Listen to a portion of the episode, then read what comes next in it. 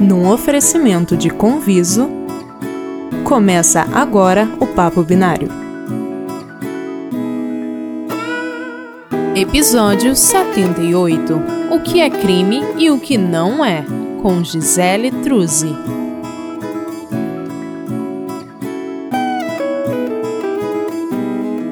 Apresentação Fernando Mercedes. Fala galera, tudo bem? Bem-vindos a mais uma entrevista do Papo Binário, programa do Mente Binária, que vem trazer entrevistados aí na área de tecnologia, de hoje de direito, mas direito digital, né, conectado com a nossa área para a gente tirar nossas dúvidas. Para você que está aí em casa tranquilo, mas precisa de informação. Né? E hoje eu estou aqui com a Gisele Truzzi, é assim que fala? Truzi? Isso, isso mesmo, Truzi. Perfeito. Muito obrigado por topar esse convite, Gisele. Obrigado por vir dar essa entrevista para a gente. Eu que agradeço o convite de vocês. Eu gosto bastante de falar sobre essa área. Sou apaixonada pelo direito digital. Tem 15 anos que atuo nisso, né? Acho que eu não saberia fazer outra coisa.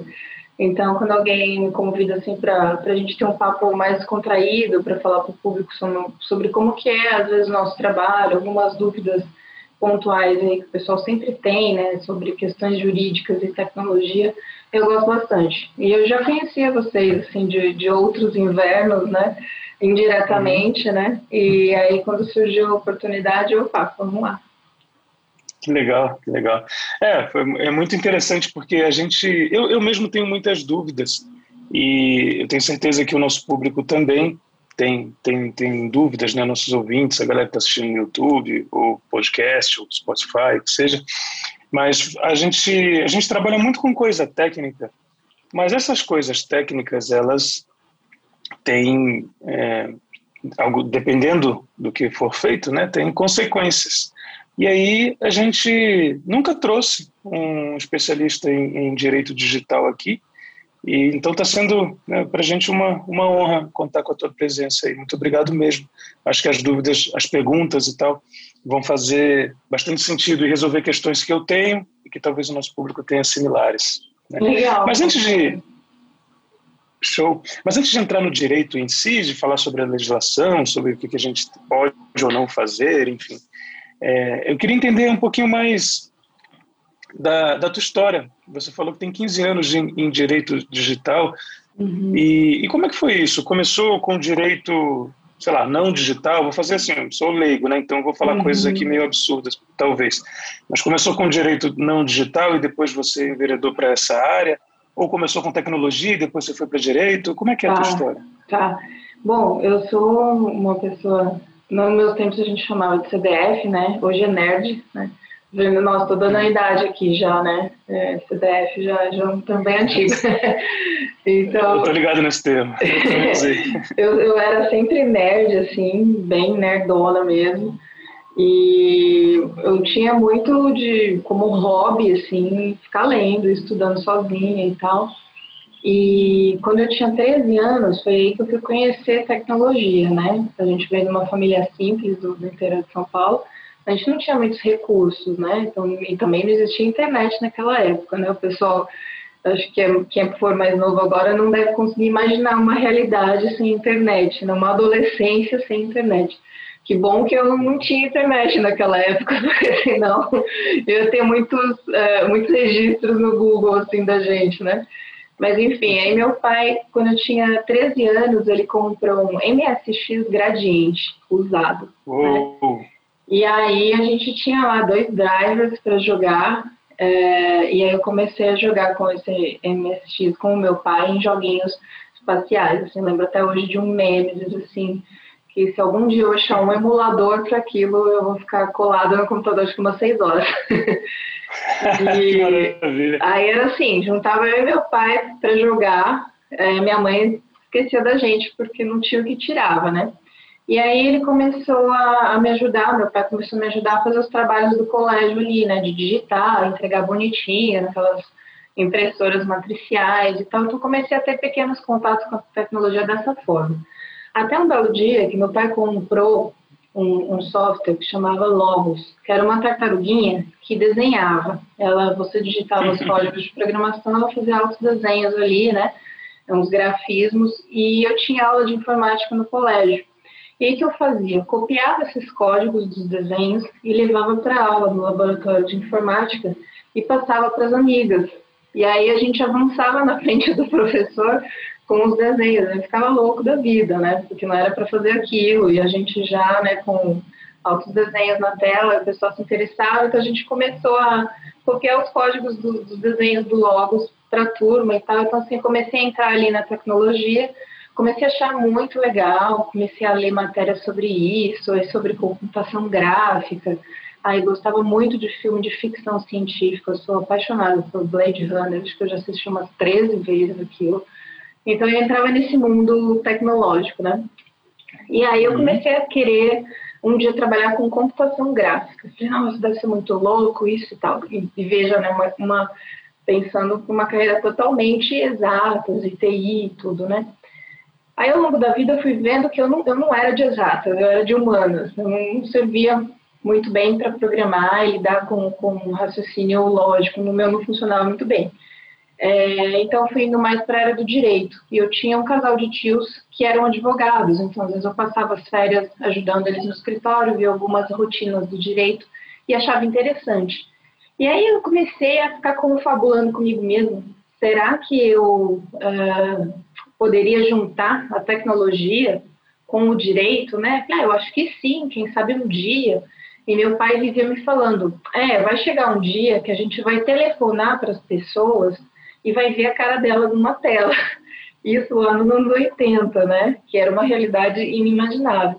Eu falei, nossa, ia ser muito doido isso, né? E já pensou se as pessoas usam essa tecnologia para começar a praticar crimes? E era um universo impossível de acontecer naquela realidade, né? Aí eu é, ganhei um livro do meu pai que falava do, do uma história de um hacker, né? É, que ele praticava aquela técnica de você fazer descagens de telefone e meio como se fosse uma, uma invasão né, num, num sistema de telefonia de uma rádio específica. E, uhum. e, aí ele conseguiu ganhar um prêmio nisso, né? E aí eu fiquei indo atrás de histórias de hackers e tal, e fui me enfiando nesse universo da tecnologia.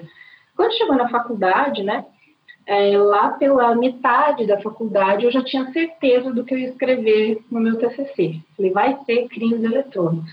E eu tinha um professor de direito penal muito bom, que me dava toda a, a ferramenta para isso. Né? Ele me deu uma revista com o um artigo dele, e ali foi a chave para o meu mundo. Né? Então, eu comecei a ir atrás de livros, de artigos, de revistas na área do, do direito digital. Isso lá para 2000, mais ou menos, né? numa época em que a gente quase não tinha material específico de qualidade a respeito no Brasil. Então eu comecei a colecionar é, materiais sobre isso, né?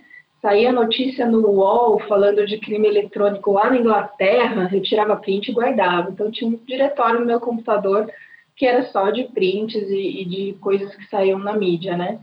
E todo o meu parco dinheirinho do estágio ia com bibliografia na área de direito digital, de crimes eletrônicos e tudo.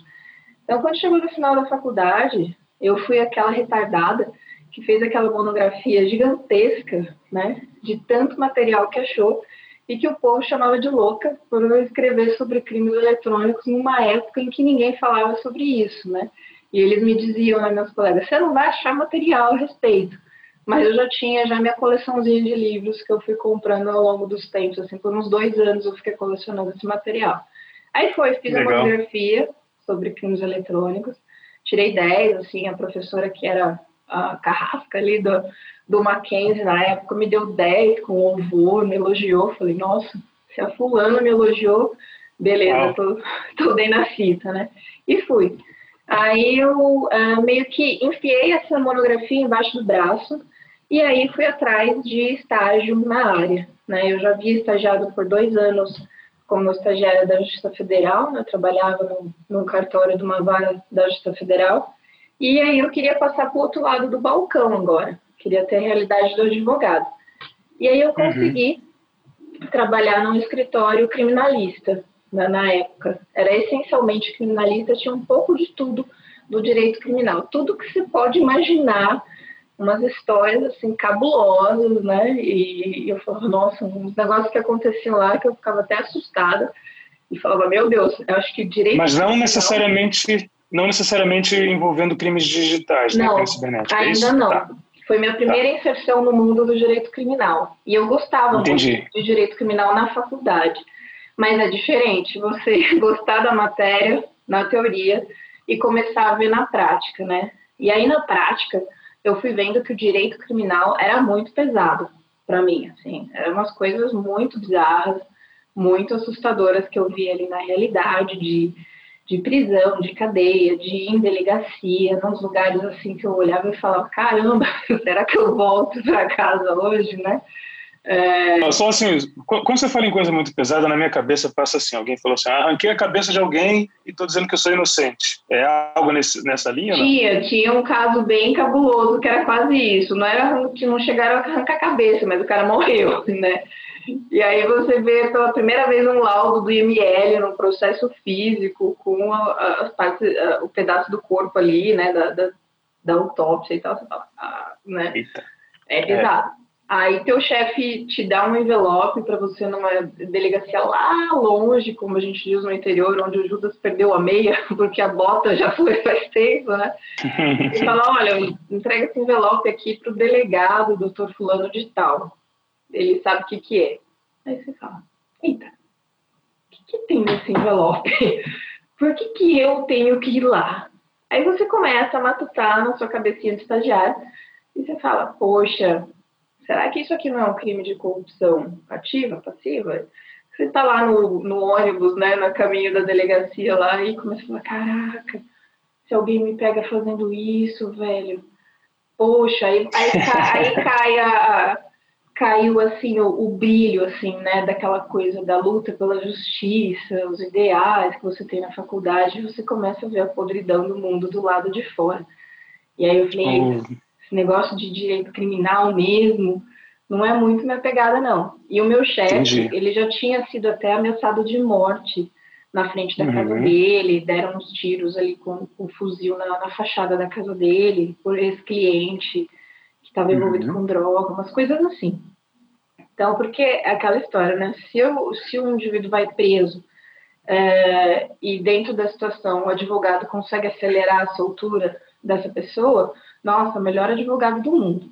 Mas se pelos detalhes do processo, pelo entendimento do juiz, a pessoa não é solta logo, a culpa é do advogado, né? Uhum. E aí, então, né, aqueles esquemas, assim, de, de crime organizado, às vezes o pessoal vem para cima. E ele vivia andando assim, com pânico e tal. Eu falei, ei, eu não quero essa vida pra mim, não. Muito pesado, né? Sim, tem, tem que estar tá nessa vibe, né? Tem, é. que, tem que conseguir andar dentro disso. E aí eu comecei a pensar, né? E aí a internet já estava fluindo no Brasil e tal, né? E começando a aparecer mais casos de crimes eletrônicos, eu gostava muito disso. Eu falei, eu acho que essa área do direito criminal é legal para mim. Isso aqui uhum. não é sanguinolento, né? Igual o direito criminal puro, né? Mas é um criminal que eu curto e tem a ver com tecnologia, que eu gosto e tal. Acho que tá jogo, né? Então, fui me interessando cada vez mais por essa área, fui lendo, aprendendo, estudando muito sozinha, assim, de fuçar material e ir atrás. Porque naquela época não tinha curso, não tinha nada específico. Então, você Sim. pegava um professor que te dava um norte e era comer livros, né? A esquema era sim. né? Aí fui por essa linha. E aí, quando eu passei na OAB, em 2005, já né, tinha me formado em 2004, passei na OAB em 2005, eu comecei a trabalhar como advogada no escritório de um advogado que ele era criminalista, mas ele fazia muita coisa de crime eletrônico. Uns 70% do trabalho dele era crime eletrônico. Então tinha muita coisa de fraude bancária, né? É, fraude bancária tem, tem, é, um, é, uma das coisas que mais rola, imagino. Né? Que mais até rola, hoje. direto, até hoje. É, eu vejo assim que se você for ver crime eletrônico em relação à pessoa física, é, fraude bancária e crime contra a honra, né? Difamação, injúria, calúnia. É, difamação ah, aproveitando, aproveitando até para entrar nesse assunto, se, se, eu hoje tomar um, um golpe assim de, de do, no banco, né, na minha conta bancária, entrar na minha conta bancária e ver que não tem, sei lá, faltando um dinheiro lá, e aí percebi que alguém alguém tirou. É, a orientação, assim, porque eu fico pensando que eu deveria falar com um banco. é, para tentar conseguir esse dinheiro. Talvez o banco não me pague, talvez ele diga que não é culpa dele, tal, não sei o quê. É, como é isso? Depende de quem é a culpa, quem tem que pagar, ou é interessante que eu busque um advogado primeiro? O que, que você vê aí que, que deve ser a primeira ação? Ou fazer um BO na polícia? Qual seria a primeira uhum. ação da, da vítima, na sua uhum. opinião? Tá. Nesse tipo de caso, antigamente, bem antigamente, os bancos ressarciam de imediato a pessoa quando constatava que tinha uma movimentação estranha que não foi dela, né? Então eles já ressarciam para a pessoa não entrar com ação, isso não, é, não gerar um problema maior para o banco. É, mas começou a ter muito caso de autofraude, né? O indivíduo simula um, uma invasão, simula faz um saque e fala que não foi ele que fez, fala que foi sob coação, né, que foi tipo um sequestro relâmpago, para querer esse dinheiro do banco. Então aí os bancos pararam de fazer esse é, estorno, vamos dizer assim, do valor de imediatamente, né? O que, que eles fazem? Então eles exigem que você tenha um boletim de ocorrência, né? E uma carta de, de comunicação é, relatando o que aconteceu. Então a gente sempre orienta quando acontece esse tipo de coisa, tire prints, pegue o seu extrato ali que comprove essa movimentação aí estranha que você não reconhece, faz um boletim de ocorrência, seja na delegacia presencial, seja o boletim de ocorrência eletrônico, né, na, na delegacia eletrônica, é, redige aí no computador um, um, uma história, um relato de quando você percebeu isso, o que aconteceu, o valor né, um histórico disso, assina e entrega na sua agência, né, protocolado. Tá? Exige um, um, recibo, um carimbo, alguma coisa assim, né, para você ter é, que o banco recebeu. Só para só fazer uma, uma, uma, uma, dúvida que pode ser básica, assim, mas enfim. Quando você fala protocolado, é isso, é exigir que o banco diga emita algum tipo de recibo dizendo, confirmando que recebeu. Isso, isso, isso é fazer algo protocolado, é isso? Né? Isso né? mesmo, é. Então você vai tá. ter duas vias, né? Você imprime duas cópias da sua cartinha, entrega uma lá com a cópia do boletim de ocorrência, e a outra cópia, o gerente vai ter que assinar com o nome dele, colocar o carimbinho dele e te devolver. Por quê? Essa, uhum. Esse protocolo, vamos dizer, ele é a prova de que você comunicou o banco desse fato, tá. né? E a partir daí começa a contar um prazo para o banco te dar um retorno, né? A partir daí, se o banco não fizer nada, aí sim você pode ingressar com uma ação judicial pedindo medidas em relação ao banco, né? E aí, com essa carta, o que, que eles fazem? Geralmente encaminham a situação para o setor de fraudes, aí vão analisar o que ocorreu, tentar, às vezes, intermediar essa transação, às vezes é um DOC que fizeram, demora um pouco mais então para cair na conta da, do destinatário. Às vezes o banco consegue interceptar esse DOC, se toda essa comunicação uhum. for feita rapidamente, né? Às vezes o banco consegue interceptar esse DOC e devolver para você. Então aí se isso ocorrer, beleza, Legal. resolvido, né? Mas agora com o Pix, isso está sendo basicamente impossível. Opa. Né? Essas fraudes uhum. estão sendo feitas muito com o Pix, que cai na hora né? Então não tem essa, esse delay aí da interceptação, né? E aí, se a pessoa não consegue esse retorno do banco, aí sim, né? Sei lá, passou um mês, o banco não falou nada, né? Então aí vale a pena pegar essa documentação e conversar com o advogado para ver o que, que você pode resolver. Então, geralmente legal, a gente tem dois caminhos. Aí a gente pode notificar o banco extrajudicialmente, né? cobrando medidas dele, investigação, ressarcimento e tal, ou você pode ingressar com uma ação judicial direto, cobrando isso do banco, é, que ele forneça o, o, os logs né, é, dessa uhum. transação uhum. financeira. Então, isso é possível ser feito por uma ação judicial específica, tá? Porque os Entendi. registros né, eletrônicos dessa transação, eles são tidos como sigilosos. Então, o banco não pode te fornecer isso numa comunicação simples, tem que ser num processo, né? E aí, se você tiver um BO registrado, né, ele vai ter que informar isso na delegacia, se você tiver um processo judicial, ele vai ter que informar isso no processo. Legal. Nossa, muito bom, muito esclarecedor. É, hum, é. Obrigado. E eu vou, vou falar de, de, outras dúvidas assim que eu tenho dessa, dessa área. é, mais jurídica, né? Pirataria, Gisele. Tipo, se eu baixar um software pirata, craqueado, né, que a gente chama, tá lá o nosso patchzinho e tal, o software está rodando aqui. É, ou assistir um filme via torrent, alguma coisa assim. É, eu sei que a pirataria é crime no Brasil, se eu estiver falando alguma besteira, me corrija. É, só que é difícil, assim, tem que ter alguma denúncia, né? Alguma coisa tem que acontecer, alguém tem que estar olhando aquilo para que haja algum processo, alguma coisa. E recentemente a gente viu, saiu na, nos noticiários aí, que uma galera recebeu uma notificação é, porque estava assistindo o filme via torrent. E aí eu queria entender duas coisas. Uma, é, dá para ser preso fazendo isso, sim ou não? E aí eu não sei se a, se a resposta é tão simples assim, mas uhum. é uma uhum. dúvida que eu tenho. E a outra é se sim, assim, como é que é isso, né? Preso mesmo, vai ficar um ano atrás das grades, vai ser preso do lado com, com quem é, sei lá, assassino, homicida. Como é que é uhum. é isso? Uhum. E a outra é, o que é essa tal da notificação extrajudicial, que tem um nome poderoso, mas está dizendo extra, uhum. ou seja, que não é. é. Acho que confunde um pouco tá. a gente. Uhum. Beleza, vamos lá.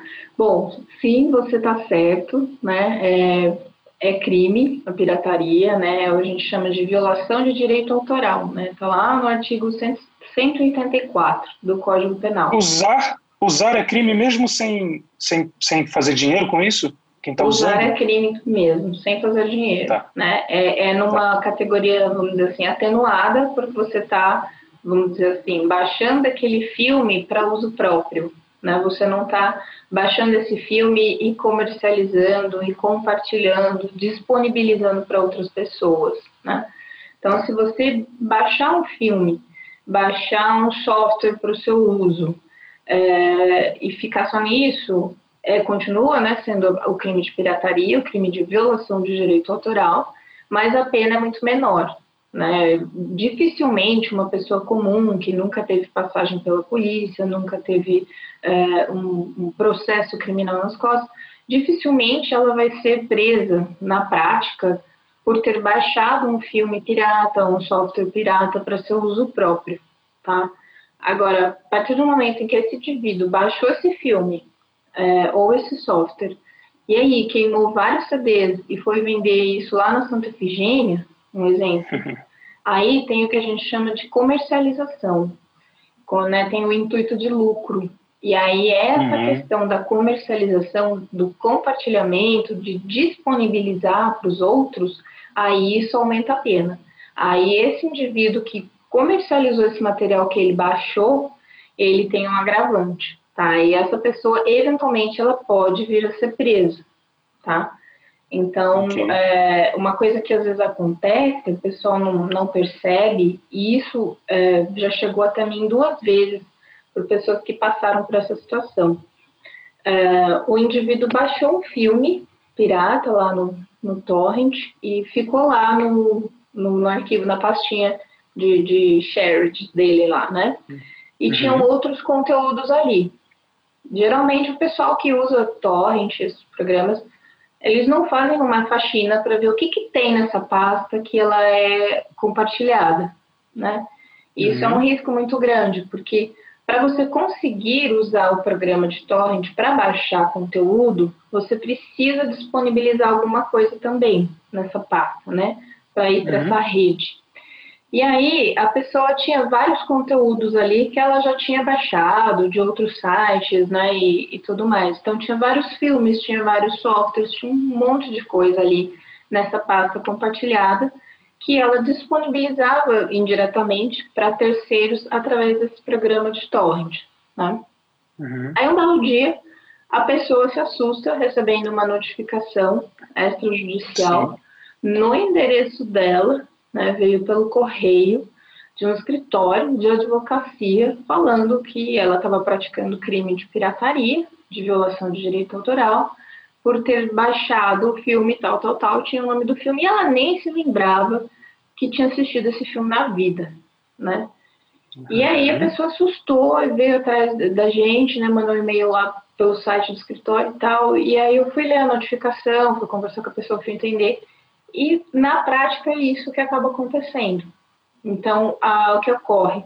as distribuidoras dos filmes, elas acabam fazendo de tempos em tempos algumas ações específicas é, para tentar quebrar essa rede de pirataria, né? E então, uhum. uh, geralmente uh, são conteúdos específicos, né? Ah, é um filme X ou é um programa específico, né? Um software específico.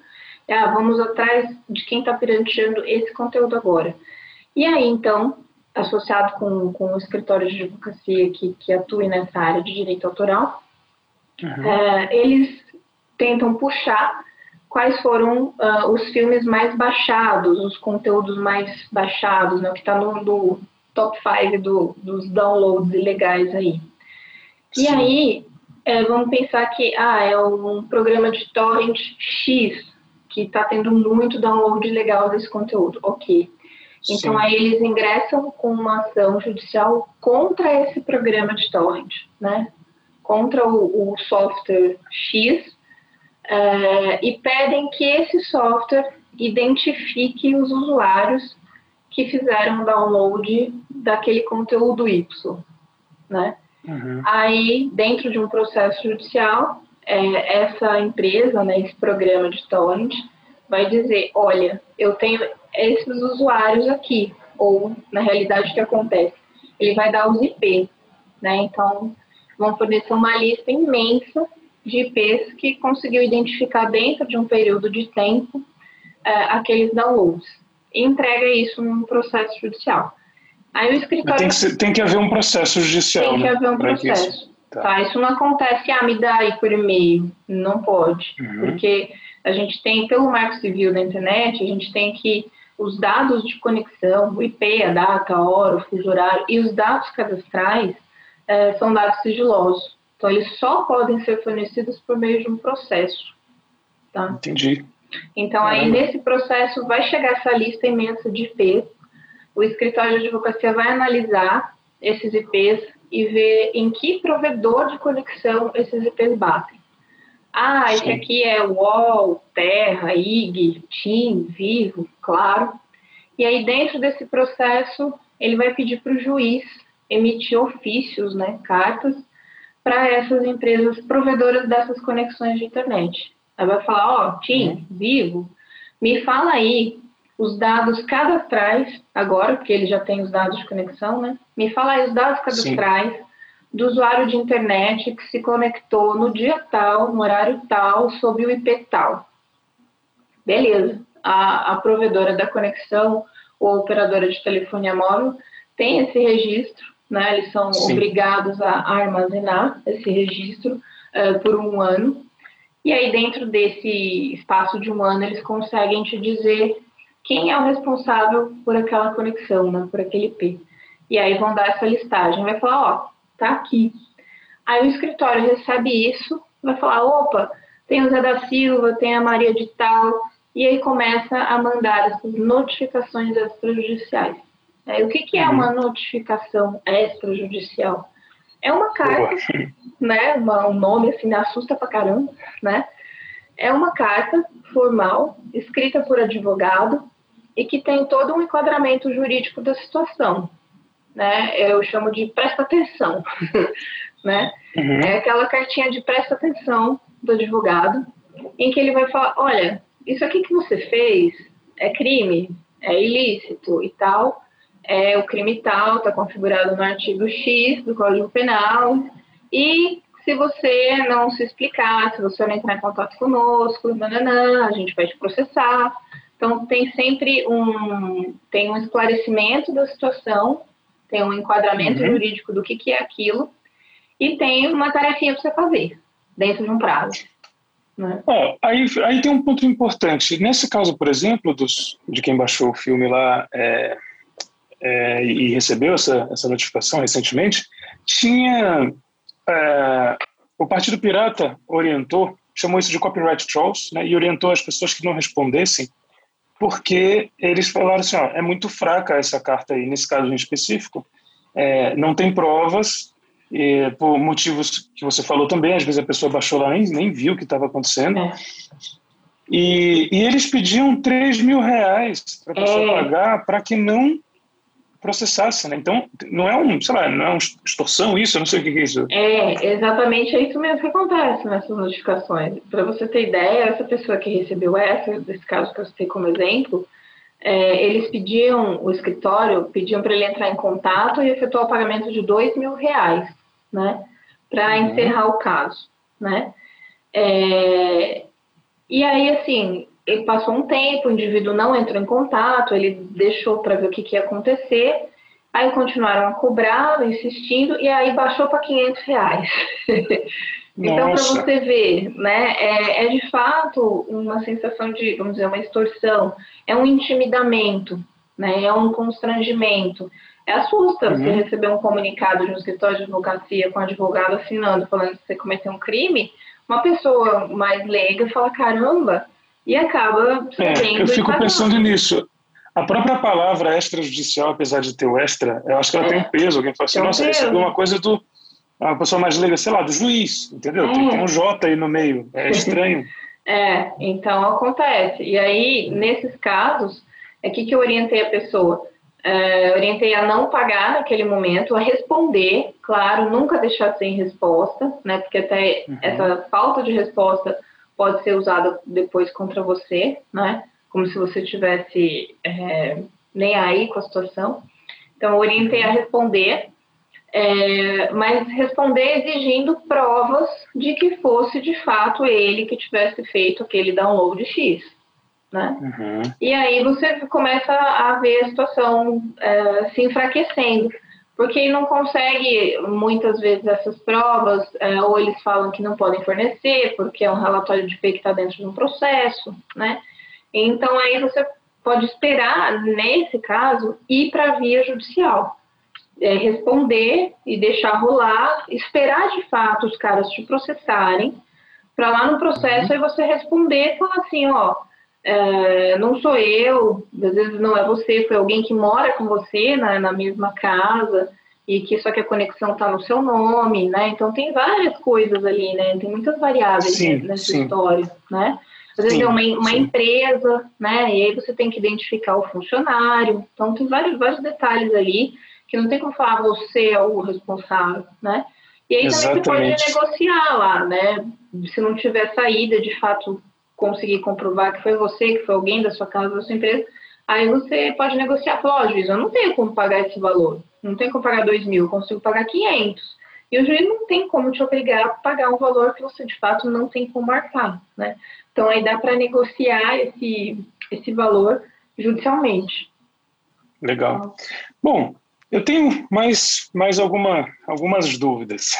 Você falou sobre identificação das pessoas e tudo, e eu acho importante num tema que é o, o que a gente diria.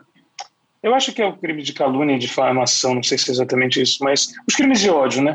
A, a questão de uma pessoa, é, eu não sei exatamente como se configura, mas ofender e, e com, com a clara intenção de fazê-lo, e talvez é, isso sendo feito, por exemplo, numa rede social onde ela se identifica, ela tem um nome, né, e tal, Fernando, Gisele, beleza, aí talvez seja mais simples, mas como é que fica, primeiro, o, o que, que configura esses crimes de ódio, né, se eu chamar alguém de feio, bonito, alto, baixo, como é que é isso, queria entender, uhum. né, qual é o limite, e o segundo é como fica isso em relação à identificação.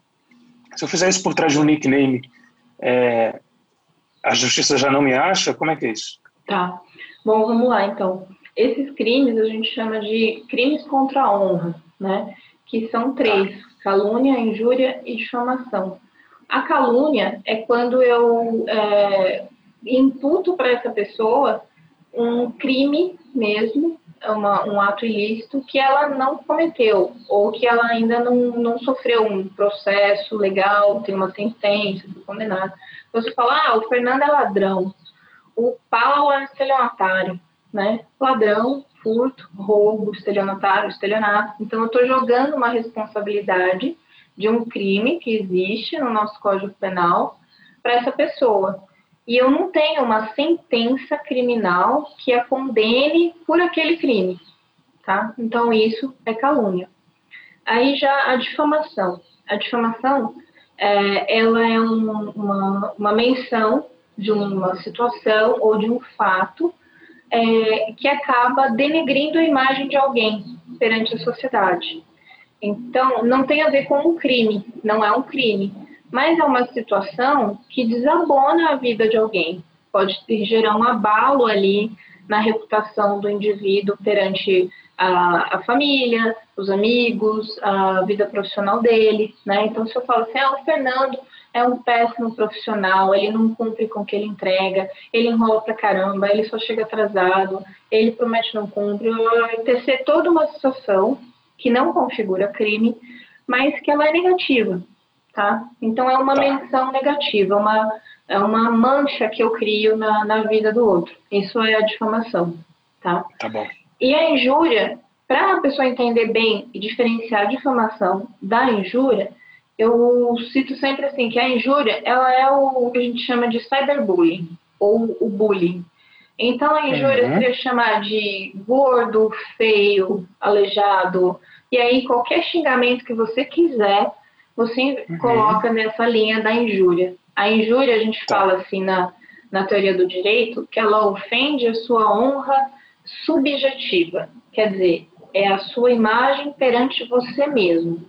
Aquele xingamento não vai fazer você perder um emprego, não vai fazer sua mulher se separar de você, você deixar de ser contratado por um trabalho X, mas aquilo você vê e aquilo te deixa mal, tá? Aquilo te uhum. bota para baixo. Interessante. Então, essa é a injúria. Então isso tem a injúria tem muita característica do cyberbullying, quando a gente começa a olhar o cyberbullying sendo praticado por adolescentes e por crianças. Uhum, né? uhum. É muito nítido. Isso, entendi. Antes de você falar da, da, questão da identificação, eu fiquei com uma dúvida, que é, onde é que entra quando é, é, racismo, homofobia, entra em algum desses não ou são separados? Pode entrar também, tá? É, quando a gente tem o racismo, aí a gente tem uma lei específica, né, que, que fala dos crimes de preconceito e discriminação, que ali tem a questão da xenofobia, né, do, do ódio a, ao estrangeiro, ódio a pessoas de, de outras regiões do país, né, e também a questão do racismo, e aí esses crimes eles são tidos como inafiançáveis, quer dizer, você não tem como pagar a fiança e responder o processo em liberdade. E eles também são tidos como imprescritíveis, né? Ou seja, eles nunca prescrevem. Se você foi vítima de racismo e daqui 5, 10 anos você ainda tiver essa prova e resolver processar essa pessoa, você pode, né? Para os outros crimes. Ou seja, é muito sério mesmo. É muito né? sério, né? Para os outros crimes do nosso Código Penal, a gente tem prescrição, né? De acordo com o tipo de crime, tem um determinado tempo de prescrição que você tem para agir, né?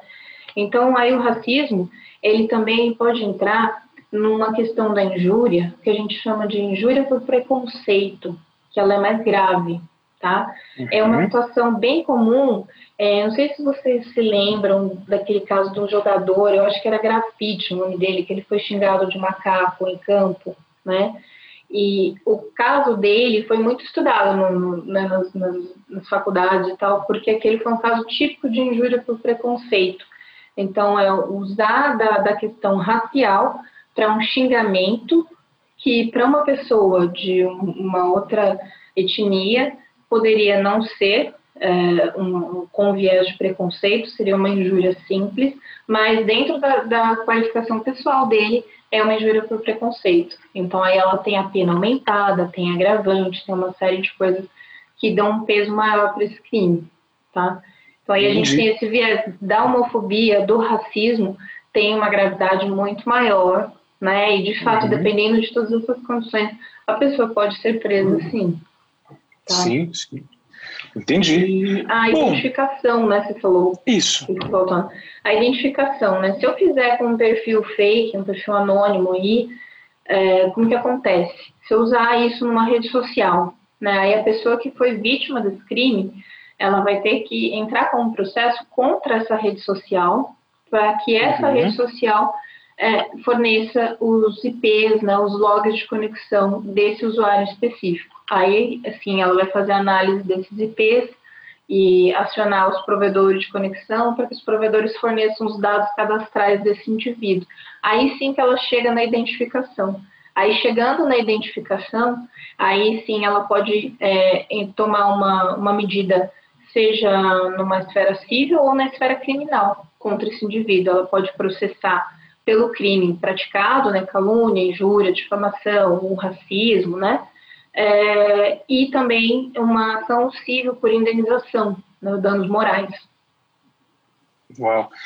Olha, é, eu acho que tem muitas dúvidas, talvez a gente precise de, de, de, de convidar de novo, é, e acho que se o pessoal tiver dúvida aí, pode fazer comentário. Eu chamo a Gisele para responder, para ajudar. Claro. É, mas tem, tem uma coisa que eu não queria encerrar sem, que é o seguinte: ah. a sua, esse trabalho é essencial. Eu fico muito feliz de ter pessoas comprometidas com a é, prezando pelo bem-estar, pela sabe, para que não haja crimes de, de racismo, de ódio, de ofensa, de nada disso, de violação de direitos autorais, enfim. Porque a o, bem-estar na internet é importante, né? É importante em todos os lugares, mas é, envolvendo a parte digital não pode ter aquela ideia de que é terra sem lei, porque não é. é. Não é. Não é, é prova, né, é, é, o seu trabalho, o trabalho de todos os advogados que trabalham com direito digital. Muito obrigado mesmo pelo, pelo que você está fazendo, porque isso, isso protege a gente, né, faz a gente ficar mais, mais é, ah, com um alicerce melhor. E aí, do ponto de vista de carreira, para quem quer seguir essa área, é, você recomenda, como é que está essa área hoje? Tem espaço para desenvolver? E se sim, o que, que você diz para quem quer ir para o direito digital é, para fazer ou não fazer, né, com a tua uhum. experiência, para encurtar o caminho dessa, dessa pessoa? Uhum. Ah, eu acho que essa área, né, o direito digital e todas as suas vertentes aí, a segurança da informação e tudo mais, é um leque quase que infinito de opções. Então, não, você não precisa ser exatamente só uma coisa dentro daquela área, você pode ir se especializando e mudando de, de nicho de atuação, né? Então, um exemplo, alguém que, é da área mais de TI, que acaba indo para a segurança da informação, pode vir a ser um perito em computação forense, né? É, tem sido muito utilizado, muito necessitado hoje em dia. Cada vez mais a gente vai ter é, questões em que a gente precise de um perito forense é, para processos, para comprovar situações, né, extrair logs, é, fazer varreduras em equipamentos, porque o mundo todo nosso está no digital, né? Então, o perito forense é uma carreira que, que tem crescido cada vez mais, né? O advogado especialista na área de, direito digital também, né? Então, a internet não para de crescer, as tecnologias não param de, de serem inovadas aí, né, de surgir cada dia ter uma coisa nova. É, então, assim, para quem gosta de estudar, de comer livro, né, como eu falo, é, vai que é, é, um, é um pote sem fim, né, não, a gente não para de estudar, não para de ler, de aprender, de conhecer, exige, sim, uma demanda constante de reciclagem da gente, não é uma área estática do direito. Acho que hoje em dia nenhuma profissão ela é estática, né? Você precisa sempre estar ali se reinventando e se reciclando. E tudo que se relaciona com tecnologia, acho que mais ainda, a gente tem que ter essa mobilidade, né?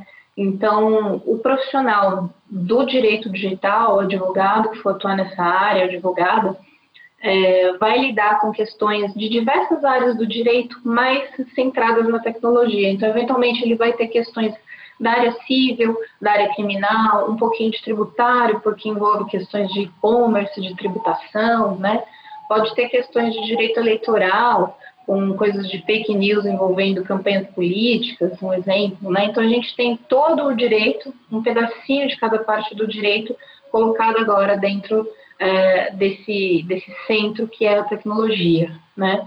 E tem que é, entender um pouquinho de tecnologia também, tem, né? Vai ter que estudar, né? Sim. Tem, vai ter que estudar, né? Vai ter que estudar, uhum. porque não dá para ser, eu falo, um advogado analógico no mundo digital não rola. Sim. Então, assim, o endereço IP, o advogado achar que é um endereço físico, né? Vai lá é, na casa da pessoa. É, ouve lá, é, IP acha que é inquérito policial, também não rola, né? Entendi. Então, assim, se é um advogado que nunca ouviu falar sobre isso e, e tem ainda, é mais conservador, não, não é muito afeiçoado à tecnologia e tá vindo porque, ah, tá na moda, meu amigo, vai ser complicado para você viver nesse mundo tá? Então, assim, tem que ser mais Legal. perspicaz, né? A gente tem aí também a área de proteção de dados e privacidade crescendo cada vez mais, né, com as questões da LGPD, né, a Lei Geral de Proteção de Dados, e todo esse universo que cada vez mais as pessoas estão se conscientizando né, sobre a proteção dos seus dados pessoais. Então, é, um, é uma área também específica do direito digital que tem muita gente se especializando, tirando certificação e atuando nisso, né? Então, a gente Sim. tem várias frentes aí é, dentro da área do direito digital e as áreas afins, né? Da segurança da informação, da, da perícia, da tecnologia, que é, é, um, é um vasto campo aí de trabalho e que só tem a crescer, né? E acho que não existe mais aquela, aquela divisão, né, de TI que não fala com jurídico. Cada vez mais eles vão precisar se entender e se dar os braços e compartilhar conhecimento. Então, acho que até por conta Legal. do nosso mundo ficando cada vez mais digital, e a gente viu isso, né, nesse último ano que não teve outra solução, né, é, eu acho que a internet, a tecnologia, ela é uma extensão né, do nosso mundo real, digamos assim. Não tem mais mundo real, mundo virtual, online, sim, sim, offline. Faz parte. Está 24 por 7, né? É, sim, é, é uma coisa só. Né? Então, Legal. acho que vai ser cada vez mais natural as pessoas irem se acostumando com isso e vão ter que se conscientizando disso também, né, dos riscos, e as profissões relacionadas vão ter cada vez mais futuro aí. Que legal. Uau, bom, então fica o recado, né? Vale a pena entrar para essa área, você que está assistindo aí e tem essa, essa vontade né, de ajudar a resolver. Eu acho um trabalho muito bonito mesmo, de é, manter as pessoas em paz e resolver os conflitos, né? Porque quando alguém processa alguém, né, não, não, é bom assim, alguém está insatisfeito e aí alguém abre um processo, né? E o advogado vai lá para resolver isso, para deixar isso em paz, né? De repente um acordo, de repente uma resolução X. É, eu fico muito feliz de, de, de, poder ter contar com esse amparo. Obrigado pela, pela tua profissão, pelo teu trabalho, Gisele, pela dedicação ao direito digital, que afeta diretamente a gente também aqui, acho que a galera do Mente Binária como um todo. É, e por tudo que você tem feito, e claro, por vir aqui falar. É, eu, eu senti que a gente tem mais perguntas. Tenho certeza que, que o ah, público ah, vai ter perguntas. mais uma vez aí. A gente marca mais conversas, sem dúvida. Três, assim beleza, beleza. A gente pode escolher assuntos específicos, se Sim. quiser, né, e a gente uhum. trata. E se você está ouvindo em podcast, né, entra no, lá no, no YouTube e faz seu comentário se tiver alguma, alguma dúvida. Se você já está assistindo no YouTube diretamente, então já comenta aí, dá um like, compartilha, enfim, é, faz o, dar, dar, aquela promovida para chegar em mais pessoas, para que as dúvidas sejam sanadas. Né? Agradecer de novo, Gisele, obrigado. Eu que agradeço, Fernando, obrigada do convite, obrigada pela participação de quem está ouvindo a gente ou está assistindo a gente no, no YouTube. Nós também temos nosso canal no YouTube, quem tiver aproveita aí, dá, um, dá uma busquinha aí no Trude Advogados, a gente tem muito conteúdo lá, né? De que legal, a gente põe na descrição aqui também. Tá, tem entrevista, tem palestras online ali e tudo mais. É, a gente também tem nosso podcast, também está lá no Spotify, nas outras plataformas. E aí, se você ficou com dúvida de tudo isso que a gente falou, ou tem dúvida de outro assunto, é, deixa aí nos comentários que eu volto e, e respondo para vocês. E sem dúvida, vamos fazer uma versão 2, 3 aí, enfim. Fico à disposição de vocês. Que legal. Obrigado pela disponibilidade. Então é isso, a gente vai ficar por aqui. Até, o próximo, até a nossa próxima entrevista. Obrigado pela audiência e tchau. Você ouviu o Papo Binário, um programa do Mente Binária. Saiba mais em www.mentebinaria.com.br.